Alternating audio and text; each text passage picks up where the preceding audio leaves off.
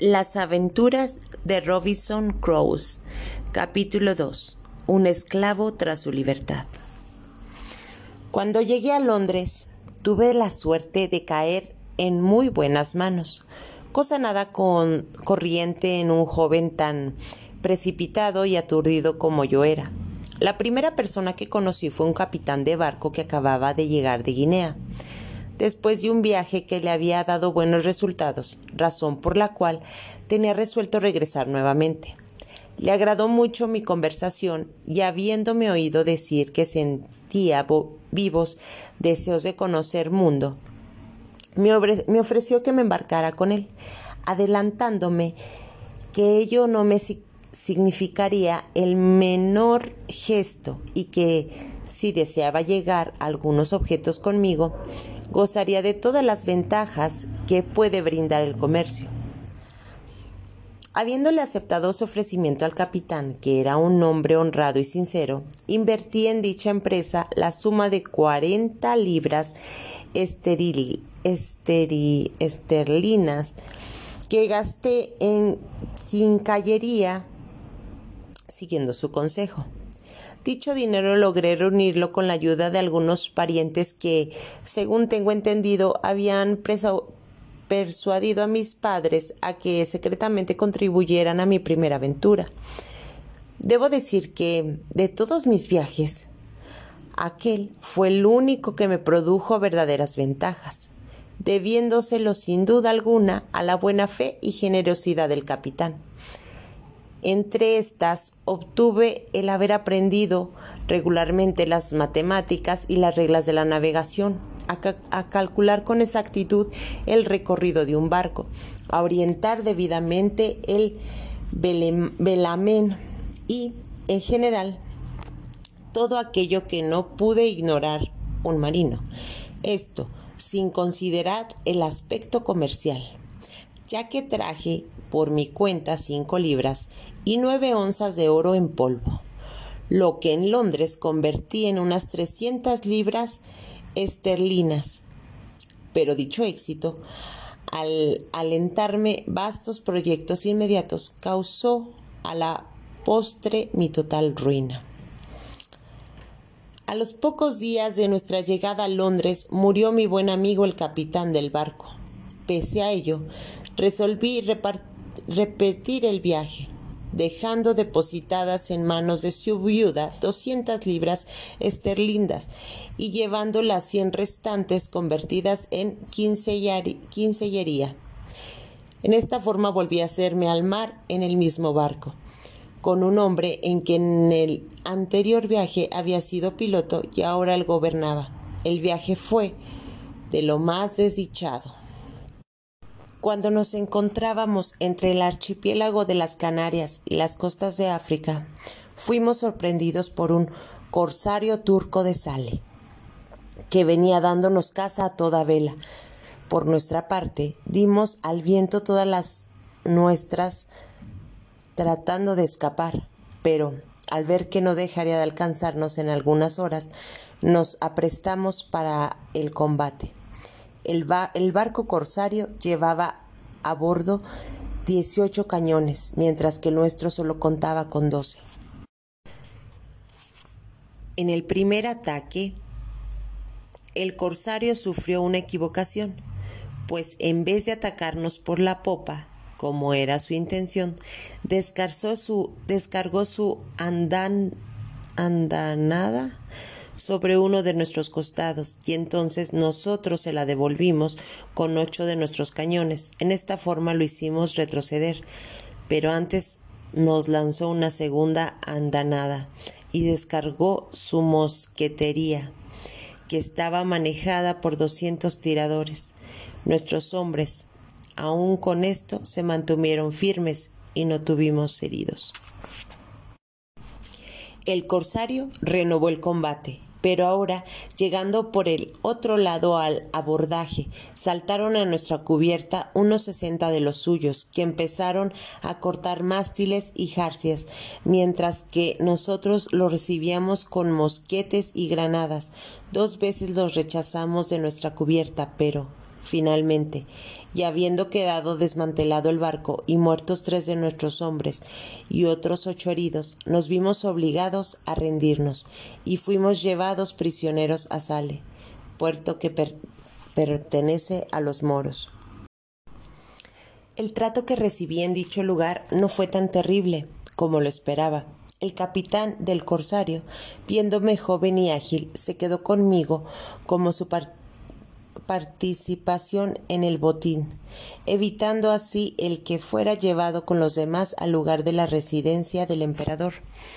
Sin embargo, dicha situación que de hombre libre me transformara en esclavo me angustió sobremanera las palabras proféticas de mi padre, cuando me dijo que llegaría a ser miserable y que no tendría nadie que me socorriera en la desgracia, acudieron en mi memoria.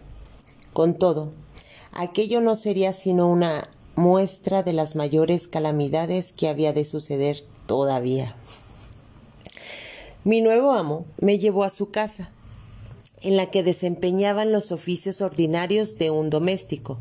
Sin embargo, y como había dispuesto que me acostase en su camarote para cuidar el barco, no hacía sino forjar planes para evadirme de la esclavitud.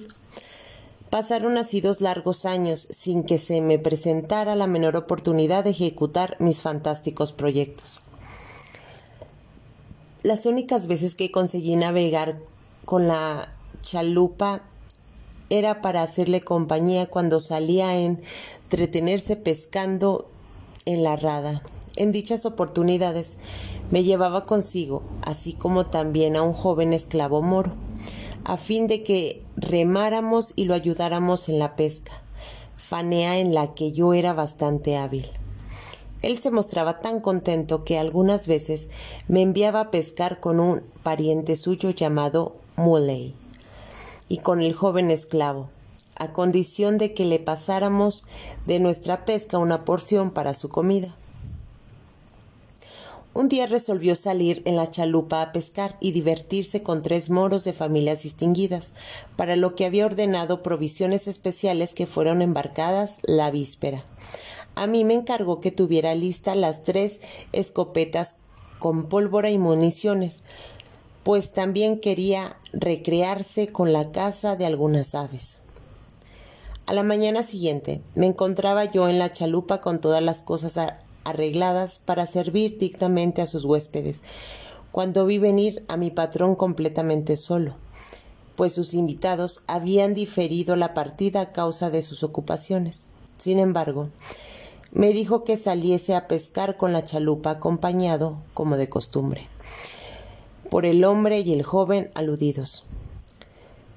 Pues esa noche tenía que cenar con sus amigos y precisaba provisiones. Inmediatamente renació en mí el deseo de liberarme de la esclavitud y pensando que en unos pocos momentos más tendría a mi disposición un pequeño barco, empecé a prepararme ya no para la pesca, sino para recuperar mi libertad, aunque ignorante del rumbo que debería luego seguir. A tal fin hice llevar a la chalupa cuantos alimentos y herramientas podría serme útiles, teniéndole finalmente al moro un lazo en el cual cayó. Muley le dijo nosotros tenemos las escopetas de nuestro amo. No podríamos tener pólvora, y municiones para cazar por nuestra cuenta algunas aves marinas? Sí, respondió. Voy a buscarlas. Una vez que Muley regresó y estuvimos provistos de todo lo necesario, salimos del puerto sin que los guardias del castillo hicieran caso alguno de nosotros, puesto que nos conocían. El viento soplaba del norte, lo que era contrario a mis deseos, ya que con el del sur hubiera alcanzado las costas españolas o por lo menos entrado en la bahía de Cádiz, pero resuelto como yo estaba libre, libertarme de aquella indigna servidumbre, todo lo demás me traía sin cuidado. Largo rato estuvimos pescando sin resultado alguno, porque cuando sentía que algún pez picaba, no tiraba el anzuelo por temor de que lo viese el moro. Finalmente le dije Aquí no conseguimos nada y Como nuestro amo desea estar bien servido, es preciso que nos alejemos más. Como Muley no tenía ninguna malicia, estuve de acuerdo y dirigiéndose a proa, largó las velas. Yo desde el timón conduje la chalupa cerca de una milla más allá, después de lo cual arrié las velas para simular que pescaba. Luego, luego, dejando el timón al muchacho, me aproximé al moro que seguía en la proa y fingiendo agacharme para recoger alguna cosa que se hallase detrás de él, lo levanté de ambas piernas arrojándolo al mar. No tardó el moro en volver a la superficie, pues nadaba muy bien. Me llamó y suplicó para que le dejase subir a bordo, prometiéndome que me seguiría hasta el fin del mundo. Nadaba como con tanto vigor y el, el, viento soplaba tan débilmente que muy pronto iba a alcanzarnos. Entonces tomé de las escopetas y, apuntándole, le dije Mirad, amigo, no es mi intención causaros daño alguno, siempre que permanezcáis sereno. Sabéis nadar lo bastante para llegar a tierra y, como el mar está tranquilo, aprovechaos de su calma para regresar y separarnos así como buenos amigos pero en caso de que intente subir a bordo os abriré la cabeza de un tiro, pues estoy resuelto a recobrar mi libertad. A estas palabras nada respondió, sino que dio la vuelta empezando a nadar hacia tierra. Siendo un nadador magnífico, estoy seguro de que llegó sin novedad a la costa. Después que Muley se hubo alejado, me volví al joven esclavo moro llamado Yuri y le dije Suri, si prometes serme fiel, te trataré en, la mejor forma, pero tendrás que jurarlo por Moama. En caso contrario, te arrojaré también al mar. El muchacho me dirigió una sonrisa y me habló en forma tan inocente que desvaneció toda desconfianza. Juróme fialdad y seguirme a donde yo quisiera. Cuando el muro desapareció de mi vista empezó a oscurecer. Cambié el rumbo de la embarcación hacia el sudeste, cuidando de no apartarme demasiado de tierra. Cuando tenía viento favorable, recorrí tanto que al día siguiente, a eso de las tres de la tarde, cuando divisé tierra de lejos, calculé hallarme a ciento cincuenta millas del sur de Sale, muy distante ya de los dominios del emperador de Marruecos. Durante cinco días seguí navegando a favor de aquel viento, sin divisar ningún barco de sale. Al cabo de dicho tiempo cambió el viento, y temiendo que si venía algún barco en mi persecución, no dejaría de darme caza. Me aventuré a aproximarme a la costa y anclar en la embocadura de un río desconocido. Al anochecer entramos a la pequeña bahía, pues tenía el propósito de ir a nado a recorrer aquellos parajes en cuanto fuera noche cerrada para procurar agua fresca. Pero, en cuanto hubo oscurecido, oímos unos ruidos tan horribles producidos seguramente por fieras desconocidas por nosotros que el pobre muchacho me suplicó vivamente que no desembarcáramos, que fuera de, de día. A sus ruegos le dije Bien, Yuri. Ahora me desembarcaré, pero de día correremos el riesgo de que nos vean hombres tan peligrosos como las mismas fieras. En ese caso, me contestó riendo. Les pegaremos sin tiro para que huyan. Me complació verlo tan animado y para fortalecerlo más le di una copita de licor. Echamos el ancla con la intención de dormir, pero no había manera de hacerlo. Durante algunas horas vimos cómo se lanzaba al agua unos animales gigantescos, revolcándose y profiriendo alaridos horrizonos. No es posible dar una idea exacta de los espantosos ruidos y gritos que se elevaban desde la orilla. Esto me hizo ver que habíamos hecho muy bien en ser prudentes y no aventurarnos de noche por aquellos lugares. De todos modos nos veíamos obligados a desembarcar en algún sitio para abastecernos de agua dulce. Yuri me expresó que si lo dejaba ir a tierra con un jarro, él descubriría el lugar donde había agua y me la traería. Cuando le pregunté por qué quería ir, ir él, en vez de que lo hiciera yo, me respondió con el mayor cariño porque si hay salvajes me comerán a mí y vos os podré salvar. Iremos los dos, querido Yuri, le respondí, y si encontramos salvajes los mataremos, y si ninguno de los dos le servirá de presa. Una vez que aproximamos la chalupa a tierra, saltamos ambos sin llevar otra cosa que nuestras armas y dos jarras. El muchacho descubrió un lugar algo más bajo que se internaba una milla en tierra se precipitó hacia dicho sitio, pero poco rato después lo vi volver corriendo inmediatamente supuse que se había encontrado con algún salvaje o fiera peligrosa que le perseguía y salí rápidamente a su encuentro. Cuando estuve bastante cerca de él, vi que algo colgaba de su hombro. Era un animal que había cazado, muy semejante a una liebre, aunque de otro color y con las patas más largas. Una vez que nos regal regalamos con la pieza y llenamos nuestras jarras, nos dispusimos a emprender de nuevo nuestra ruta. Como yo no llevaba ninguno de los instrumentos indispensables para la, la, navegación, no sabía exactamente en qué lugar me encontraba.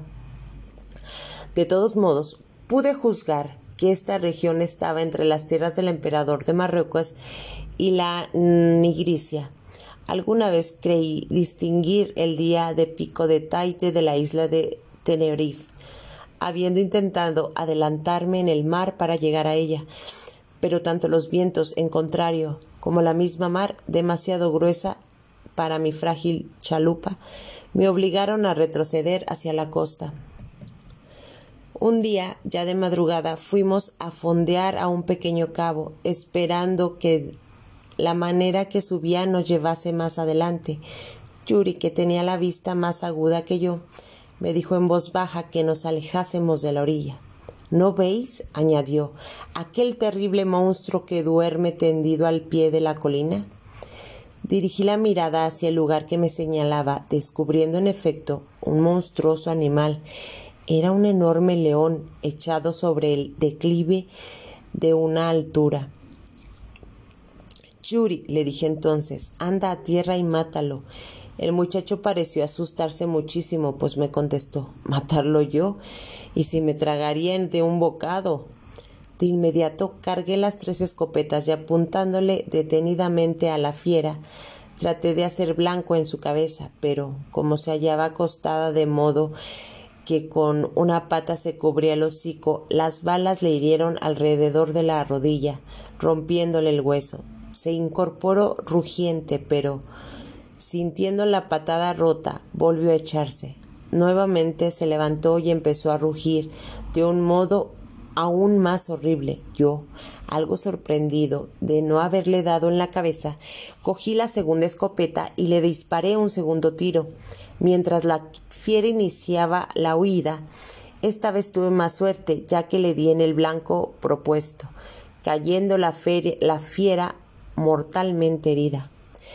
Esto animó a Yuri, de tal modo que, una vez que le concedí el permiso que me había pedido, se lanzó al agua con una escopeta en un brazo y nadando con el otro hasta ganar la orilla, se abalanzó sobre la fiera y rematándola con un tercer disparo, echó a boca de jarro en la oreja.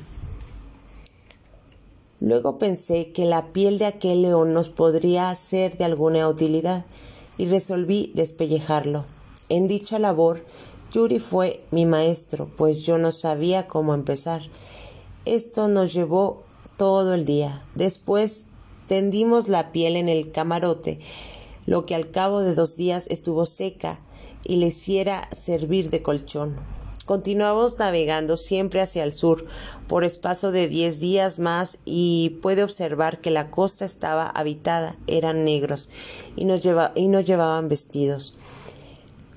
Como le manifestaría a Yuri mis deseos de desembarcar, me advirtió prudentemente que los peligros que correríamos, haciéndome desistir. Con todo, bogué acerca de la costa para poderles hablar mientras que ellos corrían a lo largo de la playa entonces pude observar que no llevaban armas, excepto uno de ellos que portaba un pequeño bastón. Yuri me explicó que se trataba de una lanza, que los negros sabían arrojar muy lejos y con gran destreza, en vista de lo cual me detuve a una respetuosa distancia y les pedí por señas que nos dieran algo de comer.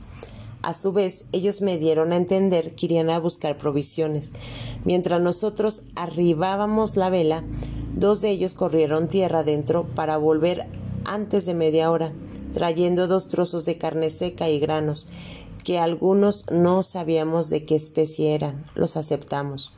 Solamente faltaba saber con qué precauciones podríamos tomar aquellas provisiones, pues yo no tenía deseos de ir a tierra y los salvajes por su parte nos temían.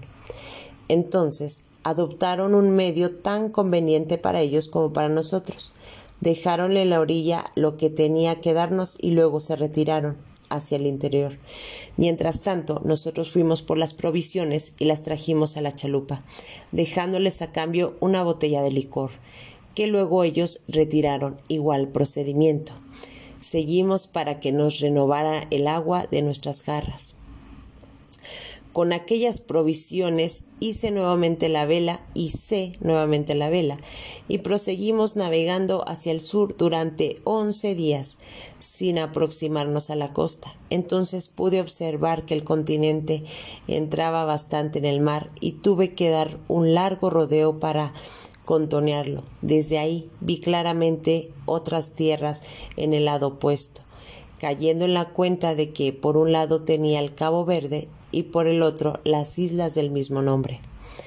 Estaba yo decidido sobre hacia cuál de ambos extremos debía hacer rumbo, ya que si el viento arreciaba, bien podía impedirme llegar a cualquier de ellos.